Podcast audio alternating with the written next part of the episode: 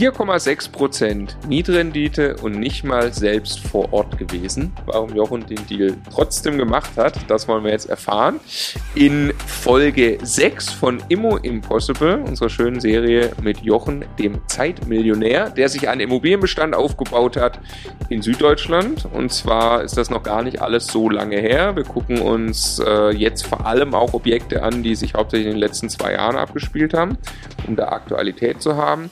Und äh, ja, Jochen sitzt mir gegenüber. Stefan nicht dabei. Für die Zuhörer, die das nicht sehen können, äh, der Stefan muss immer noch äh, gerade tatsächlich einfach Bankunterlagen fertig machen, die ganz dringend raus müssen. Und äh, ja, deshalb noch eine Folge mit mir. Mein Name ist Marco ähm, und Jochen gemeinsam. Der Immokation Podcast.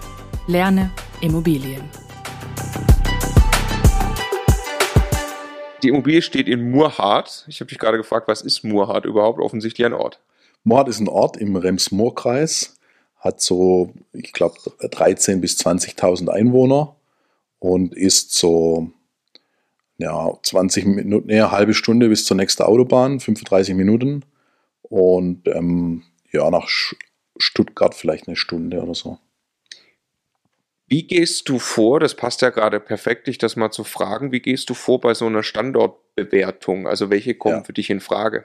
Also Moor hat eigentlich nicht, ist für mich eigentlich zu ländlich, äh, aber der Deal war jetzt so sicher und gut, dass ich ihn mitnehme und ich kannte dann Moorhardt halt doch, weil meine Oma dort im Altersheim war mhm. und ein Teil von einer Familie aus einem Ort weiter kommt. Das heißt, ich kannte den Ort und die Gegend und so weiter und konnte es schon ein bisschen einschätzen. Ich kannte nur die Preise nicht. Die musste ich dann noch recherchieren. Ja. Okay, und du sagst zu ländlich, das machst du fest an der Einwohnerzahl oder? Ja, also wenn das jetzt irgendwie 10 Kilometer zu Heilbronn wäre, wäre das kein Problem, aber es ist halt nicht mehr in meinem Stadt- und Landkreis Heilbronn, Ludwigsburg, Stuttgart oder Sinsheim äh, drin. Ähm, und die nächste größere Stadt ist halt einfach Stück weiter. Ja? Mhm. Was aber auch wieder der Vorteil hat, dann ist halt so ein, das schon so ein, ein kleines Oberzentrum. Jetzt in, in Nähe von Heilbronn ist mit 13.000 Einwohnern oder, oder 20 oder 10, da ist eigentlich fast nichts. Aber dort ist quasi komplett Versor komplette Versorgung unter Arbeitgeber und so weiter. Aber äh, bei uns ist quasi 13.000 in der Nähe von Heilbronn nicht so interessant. Oder muss dann mit Hinsicht auf Heilbronn sehr. Ja. ja. Okay, dann erzähl mal vom Deal. Genau, also im Prinzip war das so, dass ich, ähm, ähm, ich kenne von der Messe in München flüchtig einen Chef eines Maklerunternehmens mit 13 Filiale. Und die haben in Heilbronn nichts und haben das immer von Karlsruhe aus betreut, unter anderem. Ja. Und immer wieder habe ich gesagt, Mensch, wir müssen doch mal einen Deal machen. Aber irgendwie ist niemand gescheit von euch in Heilbronn. Von der Expo Real kennst du, also von genau, der Messe in ja, München. Genau, wo wir ja letztes Jahr auch einen Vlog ja. gemacht haben und so weiter. Und dann irgendwann habe ich festgestellt, Mensch, das Büro hat jetzt, die haben jetzt einen Heilbronn Maklersitz und haben auch eröffnet. Und der scheint ganz umtriebig zu sein. Hat immer wieder so recht interessante Objekte.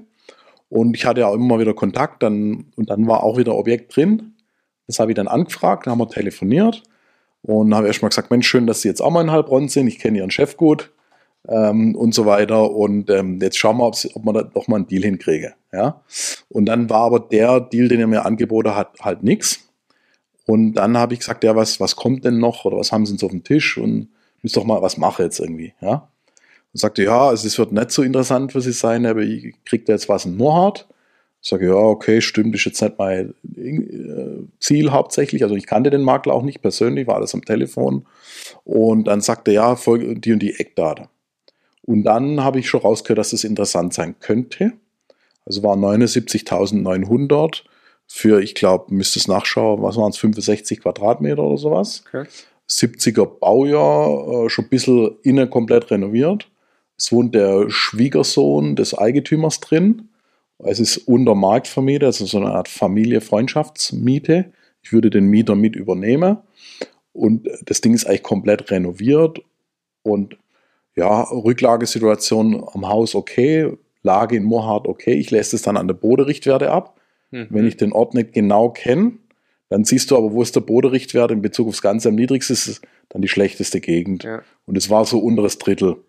Ja. Nimmst du auch solche so Karten im Internet, äh, Home Day oder sowas her? auch, ja. Okay. Wobei das sind immer Durchschnitte, da muss man ja. sehr vorsichtig sein. Ja. Durchschnittsankaufspreise, das kann dich auf die falsche Spur leiten. Ja, okay. Ähm, und ähm, genau, dann habe ich es halt ähm, über die Mietrendite kurz ausgerechnet. Ähm, habe gesehen, es sind so, also da war es noch eine Daumenrechnung, runde 5%, das sind jetzt echte 4,6, aber das passt, das trägt sich und das Objekt ist etwa 20.000 Euro unter Markt, aus meiner Sicht. Also es war ja, das sind ja gute 1.000 Euro den Quadratmeter, ja. oder? Ja. Und du würdest sagen, Mohat kann mehr, denke ich mal. Macht das, ja, also zumindest, ja. wenn das Objekt jetzt zum Markt vermietet ist, äh, was, was dann schon höher wäre, dann hätte es schon 100 bringen können, müssen, sollen. Ja? ja. Und da war halt wichtig, ähm, dass das alles so bleibt. Und solange das fliegt, ist mir das egal. Ja, ja und dann habe ich halt am Telefon gesagt, ich nehme das weil das eigentlich massiv underrent ist und darauf spekulierst. Genau, leicht preislich leicht unter Markt plus underrent in einem Gebiet, wo ich grob kenne, wo nichts passieren kann. Ja. Als Beimischung habe ich gesagt, als, Okay, als Beimischung und das heißt dein Plan damit, du sagst eigentlich die nächsten drei Jahre soll das ein 7%er sein? Ja. Das würde passieren, wenn er auszieht. Genau, also ich würde bei dem Objekt gar nichts machen. Ich würde auch nicht die Miete erhöhen im Moment. Mhm. Und, und der hat damals schon gesagt, der will sowieso raus, Sicht ein bis drei Jahre, weil die Familie jetzt irgendwie größer wird oder so. Und da warte ich jetzt einfach. Wenn er dann jetzt halt erst in vier Jahren rausgeht oder gar nicht, geht die Welt nicht unter. Aber wenn er rausgeht, habe ich 6,73 äh, Prozent mhm. Rendite, 182 Euro Cashflow. Im Moment 28 Euro Cashflow. Da habe ich runde 200 Euro Cashflow, war nie dort. Es kann eigentlich nichts passieren. Ja, wieso soll ich das nicht machen? Ja, ja, ich versuche es nochmal zu hinterfragen, ja. warum nicht, weil du hast uns im Laufe der Serie andere Deals vorgestellt, die ähnliche Renditen, bessere ja. Renditen haben ja. und eher in deinem Jagdgebiet sind. Genau, aber muss sehr, das ist ein totaler Niedrigaufwand-Deal. Mhm. Also ich war ja nicht mal beim Notar. Mhm. Ich habe äh, entweder nachgenehmigt oder jemand mit Vollmacht geschickt. Mhm. Das weiß ich gar nicht mehr. Also ich habe den Makler auch nie kennengelernt persönlich. Ich telefoniere heute immer noch mit dem immer mal wieder für Objekte und so weiter. Wir kennen uns, wir mögen uns, aber wir haben uns noch nie gesehen. Ja. In Zeiten von Corona, würde man sagen, ist normal. Damals war das eher ein bisschen komisch. Ja. ja. ja. Was ist äh, Nachgenehmigen? Vielleicht kannst du es nochmal kurz erklären. Genau, also im Prinzip ähm, geht der Verkäufer mit dem Makler oder irgendjemand anders zum Notar und der irgendeine Person, in dem Fall der Makler, unterschreibt für mich vollmachtslos und ich gehe dann irgendwann entweder zum gleichen Notar oder zu einem anderen und sage, das, was der da unterschrieben hat, ist von mir hiermit genehmigt. Und dann ist der Vertrag gültig. Und das Witzige, wir haben das jetzt auch ein paar Mal gemacht, das Witzige ist ja, das geht ja sau schnell, der muss ja nicht mehr vorlesen. Genau. Also man spart enorm Zeit. Genau. Und als ich das realisiert habe, das habe ich dann zum Basti noch gesagt, weiß ich, dann sagte der Basti zu mir, der Jochen macht das immer so oder regelmäßig, ja. der spart nämlich Zeit dadurch. Genau. Also ein, äh, Kostet ein bisschen mehr? Ja, 80 Euro oder so. Ja. ja. Aber passt zum Zeitmillionär. Ja, also das Vorleis ist ja immer das Gleiche. Der Vertrag habe ich vorher eh schon geprüft. Ja. Warum soll ich mich zwei Stunden hinsetzen? Ähm, dann kennt mich der Verkäufer nicht persönlich, ist ein riesiger Vorteil. Dann ruft er immer erstmal noch den Makler an oder, oder Büro oder sonst was. Äh, also aus meiner Sicht hat es nur Vorteile und heute weiß man, es ist kontaktlos. Ja. ja. Genau. Ich, ich, möchte an der Stelle, bevor ich es vergesse, ich habe mir fest vorgenommen, das im Laufe dieser Serie zu erwähnen, dass man dir auch auf Instagram folgen kann. Ah ja. Und zwar ähm, Zeitmillionär, oder? Ist direkt das. Der unterstrich Zeitmillionär mit AE.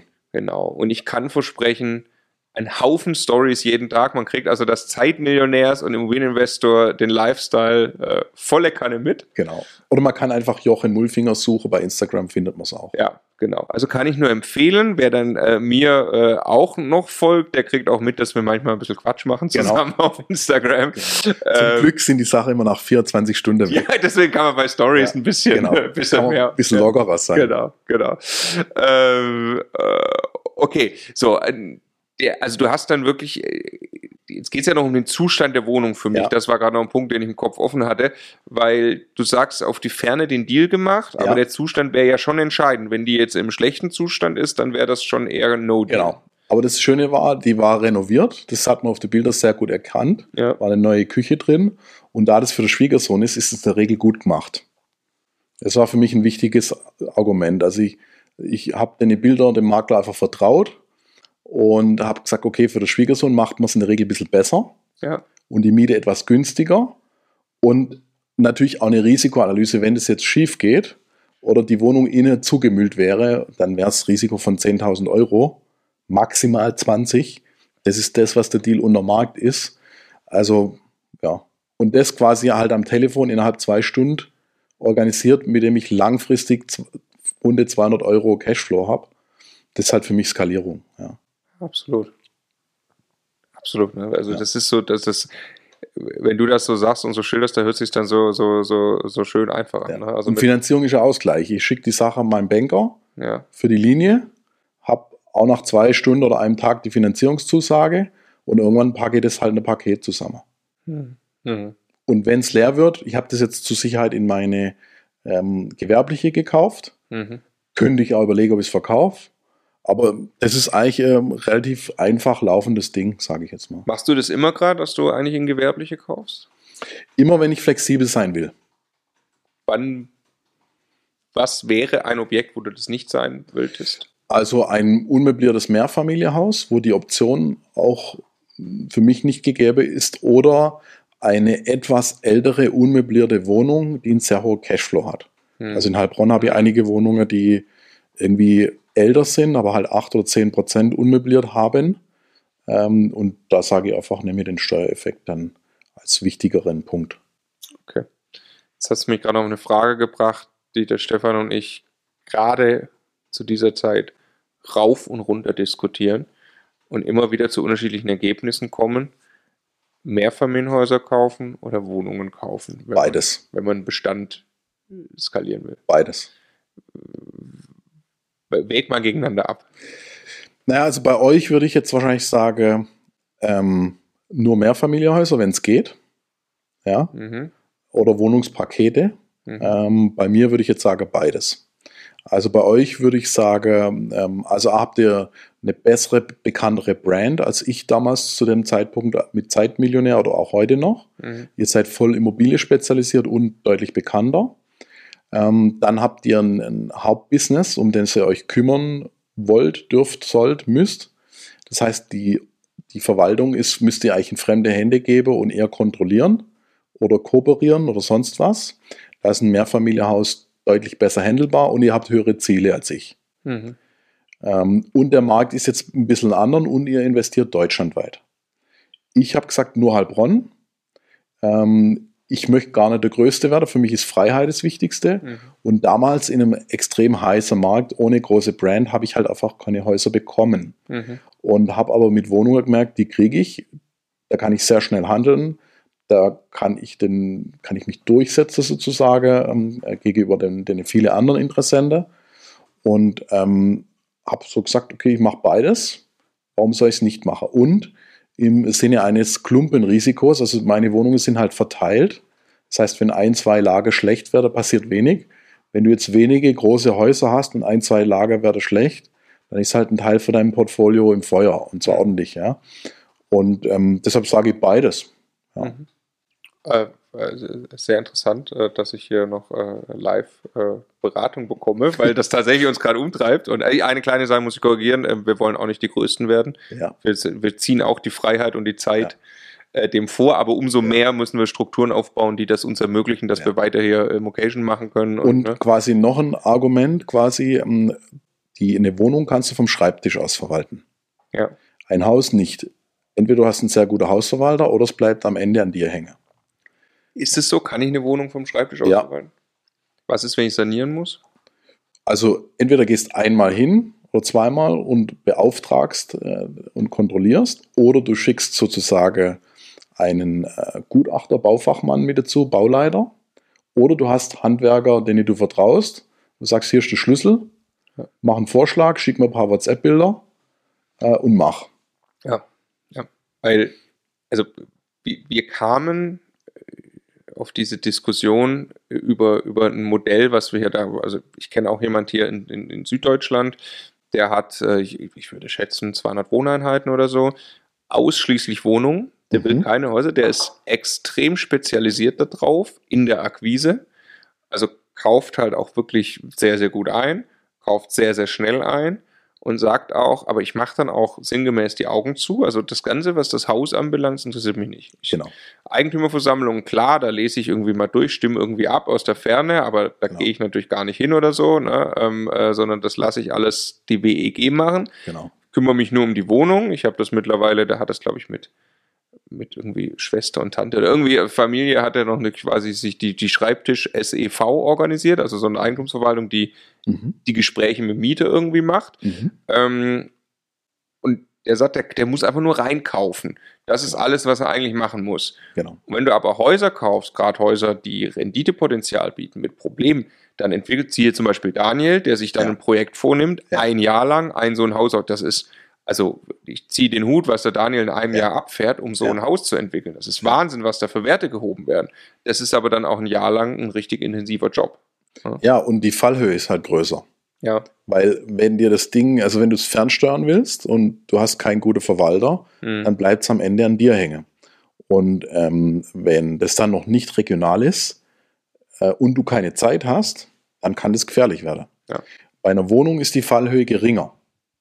Weil, also im Zweifel hast du den, S, äh, den WEG-Verwalter und eigentlich musst du dich ja nur um das Innere der Wohnung kümmern und um die Vermietung. Hm. Und das kannst du relativ gut fernsteuern. Du kannst jemanden hinschicken, der macht Bilder, der renoviert und fürs Vermieten nimmst halt einen Makler. Ja. Und die Hausabrechnung, die bekommst du, äh, äh, genauso wie, wie jetzt die Protokolle und so weiter. Also es ist halt, sag mal, das kannst du vom Schreibtisch machen. Du hast zwar mit Einzelwohnungen schon mehr Aufwand, wie jetzt ein Haus, wo du quasi auf einer Seite die Abrechnung bekommst und bei der Wohnung kriegst du halt sechs einzelne Seiten. Und mit jedem Kauf hast du zwölf Schreiber oder so. Mhm. Beim Haus hast du halt einmal zwölf Schreiber und du hast halt mit jeder Wohnung. Du hast am Schreibtisch ein bisschen mehr Arbeit, wie mit einem ha Mehrfamilienhaus, aber du kannst es vom Schreibtisch aus machen. Hm. Hm. Sehr interessanter Aspekt. Und lass uns nochmal zurückkommen zum, zum, zum Anfang, wo wir gerade bei Standort waren. Das würde mich nämlich noch interessieren. Jetzt hast du die, das Objekt hier mit äh, knappen 5%. Du wartest, dann wird das, sagen wir mal, ein knapper 7%er. Mhm. Ähm, wie ist deine Standort, also was ja ein bisschen außerhalb deines typischen Jagdgebiets ist, Ja. wie ist deine Standortstrategie äh, Strategie, äh, jetzt gewesen? Die letzten ein bis zwei Jahre hast du gesagt, ich akzeptiere jetzt, dass es weiter weg ist und, und, und entferne mich zwangsläufig. Ja. Oder wo sind da deine Gedanken? Nee, also ich würde jetzt in Moorhardt nicht aktiv weitersuchen. Wenn jetzt zufällig eins wieder so reinschwimmt und es ähnliche Vorzeichen hat, würde ich es wahrscheinlich mitnehmen. Ähm, und ich fahre dann an dem Objekt schon irgendwann mal außer vorbei oder so, ob es das wirklich gibt, Vor- oder Nachkauf, ja. Ähm, aber äh, ich würde jetzt in, in Moorhardt nicht aktiv suchen. Nur wenn mir vielleicht totales Material in und um Heilbronn ausgeht, dann würde ich mir weiter raus Gedanken machen, aber da wäre, also Moorhardt mir wahrscheinlich auch ein bisschen zu ländlich, würde eher so Pforzheim oder sowas dann äh, gehen. Mhm. Aber es könnte durchaus sein, wenn das Material ausgehen würde, dass ich dann jetzt dort mehr suche. Und dann würde ich natürlich zuerst wo suche, wo ich schon was habe. Und in Moorhardt könnte ich ja dann zum Beispiel die WEG-Kollege anschreiben, äh, dort rumfrage, dort rum, dann hast du einen besseren Ansatz, wie wenn du jetzt da noch gar nichts hast. Ähm, aber generell ist es für mich nach wie vor ich nicht Kernzielgebiet. Hast du mal drüber nachgedacht zu sagen, ich, ah nee, das hast du ja sogar gemacht, du hast in Berlin gekauft. Ja. Äh, jetzt, mein Gedanke war aber erstmal ein anderer, also hast du mal drüber nachgedacht, weiter wegzukaufen, vor dem Hintergrund zu sagen, ich gehe jetzt zum Beispiel ins Ruhrgebiet, weil ich da super Renditen irgendwo hinkriege. Ja, also Ruhrgebiet war damals in, der, in meiner Anfängerzeit noch nicht en vogue. Damals war Dresden, Leipzig en Mhm. was ja zum Teil immer noch ist, wobei Dresden ja das München des Ostens langsam ist. Und Leipzig wird auch teuer, oder? Ja, ähm, aber ist noch hip und gibt noch Potenziale. Äh, Dresden ist schon ziemlich ausgelutscht. Ähm, aber es gibt immer und überall Deals und ich habe Dresden damals intensiv geprüft, 2015, Ende 2014, Anfang 2015 und habe mich dagegen entschieden, weil ich bemerkt habe, ähm, ich habe da nur ein Prozent Rendite mehr etwa und dafür sind mir viereinhalb Stunden Autofahren zu weit. Mhm. Und ich habe gemerkt, ich vergreife mich auch in der Lage zu sehr. Also ich habe dann wirklich ein Objekt ernsthaft überlegt, eine Einzimmerwohnung dort zu starten und habe dann zwei, drei Locals gefragt und ich gesagt, Gott, das ist die falsche Stadt Stadtseite. Was machst du denn da und so weiter? Und ich konnte es gar nicht einschätzen. Ich fand das Objekt super, aber hätte mich vielleicht eine Lage vergriffen oder konnte es einfach nicht einschätzen, ja. Und äh, in Heilbronn weiß ich halt, ist es eine, eine No-Go-Area oder nicht, auch wenn es tagsüber ruhig ist. Ja. Ja. Weil man schon eine gewisse äh, Markterfahrung, Marktdurchdringung braucht. Genau. Und gerade das Ruhrgebiet ist ja krass. Das Ruhrgebiet, da sind Genau. ja die Leute so dicht aufeinander und die Lagen ändern sich so schnell. Ja. Also da ist in zehn Minuten Autofahren Ja. von der A bis zur D-Lage unter Umständen. Ne? Also ich war noch nie in meinem Leben im Ruhrgebiet, von daher keine Ahnung. okay, ja, ja. Also würdest du schon sagen, man muss, äh, jetzt hast du auch gerade gesagt, viereinhalb Stunden hinfahren. Muss man da in der Nähe sein, wo man Immobilien kauft? Meine Strategie ist es. Es gibt verschiedene Strategien, aber meine Strategie, ich sage lieber weniger Rendite und vor der Haustür. Also lieber habe ich einen äh, 4,6 Prozenter. Nach Mohart fahre ich 30 Minuten im Zweifel, Mhm. äh, als dass ich einen 5,6 Prozenter habe und nach Dresden fahren muss. Äh, oder einen 6,6er nach Glauchau fahren Mhm. muss. Oder, oder ins Ruhrgebiet für einen 8 Prozenter. Ähm, das ist halt nicht meine Strategie, weil ich halt auch immer nach unten denke. Mhm. Also ich habe dort kein Netzwerk, ich kenne die Lage nicht und ich möchte äh, wieder die Überlegung, macht mich ein Objekt freier oder nicht? Und ein Objekt, das mir dort anbrennt, macht mich sehr unfrei. Mhm. Ein Objekt, das mir in Heilbronn anbrennt, ist ein bisschen mehr Aufwand. Da fahre ich quasi ab und zu mal vorbei oder rufe ein paar Leute an. Äh, da habe ich ein Bombe-Netzwerk. Ähm, und das ist für mich halt der Hauptgrund. Ich kann es besser einschätzen und im Zweifel kann ich es besser richten. Weil ähm, ein- einer meiner Mentore hat zu mir mal einen Spruch gesagt, der sich für mich stark eingeprägt hat. Er sagt, ich bin in, in meiner Firma für alles verantwortlich, aber für nichts zuständig. Mhm.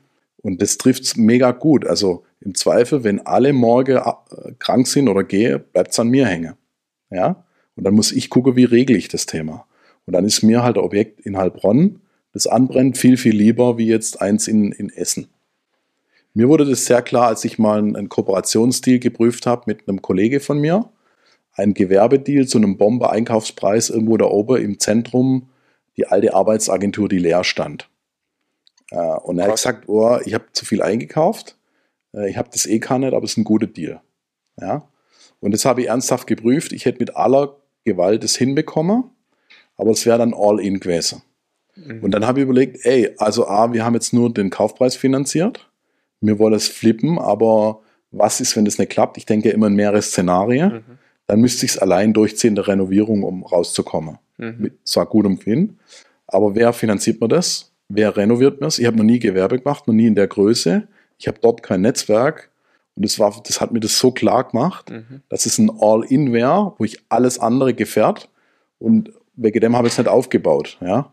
Sondern für mich ist es quasi wie ein, ein, ein Segler, der halt einfach segelt. Ab und zu kann er mal mit einem 6 PS Motor fahren, aber das Ding fährt safe. Und das andere wäre halt ein Speedboot gewesen. Aber wenn dem Speedboot der Sprit ausgeht oder ein, ein harter Wind kommt, dann sauft es ab. Und das ist nicht mein Ziel.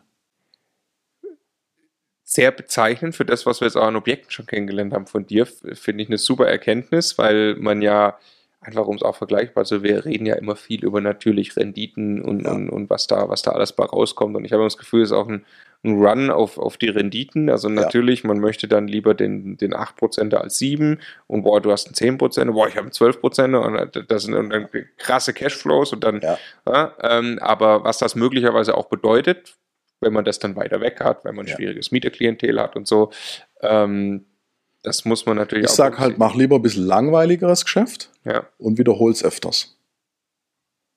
Ja, als jetzt zu sagen, ich habe diese super krasse Rendite und die habe ich halt ein, zweimal und habe sau viel Arbeit. Und du musst ja auch das Mentale beachten. Wenn du sehr viel Ärger hast mit einem Objekt, hast du vielleicht irgendwann gar keinen Bock mehr auf Immobilie.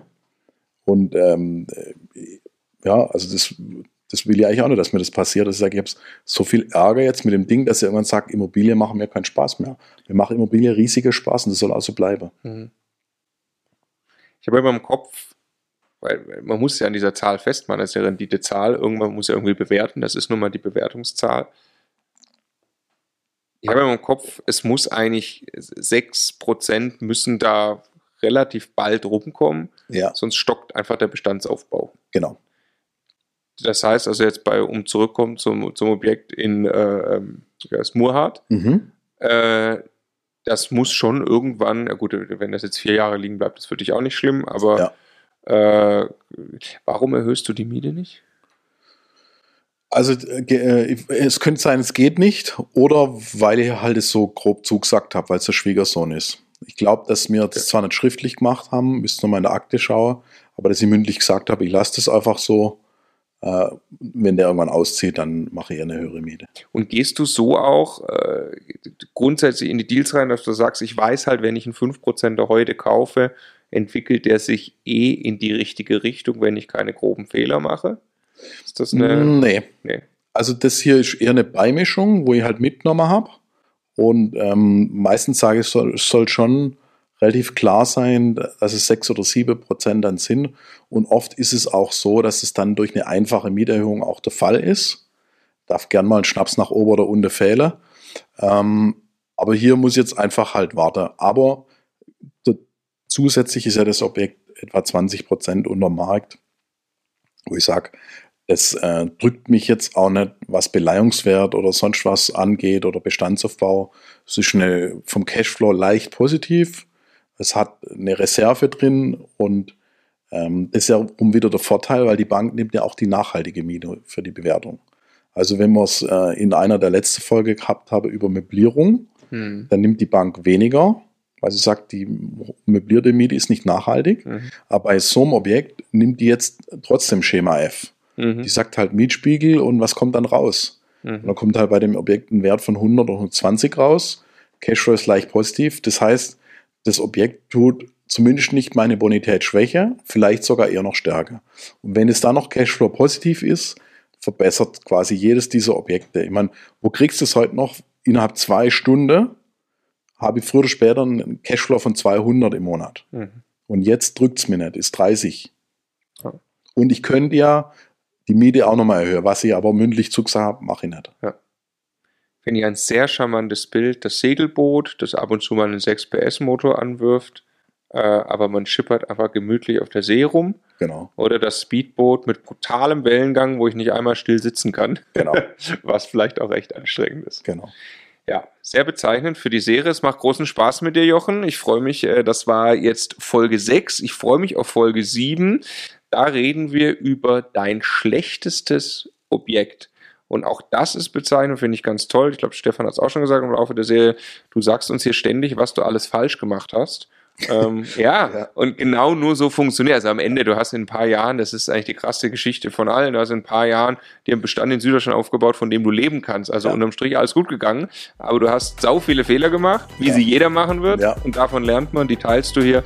Vielen Dank, wir sehen uns in der nächsten Folge.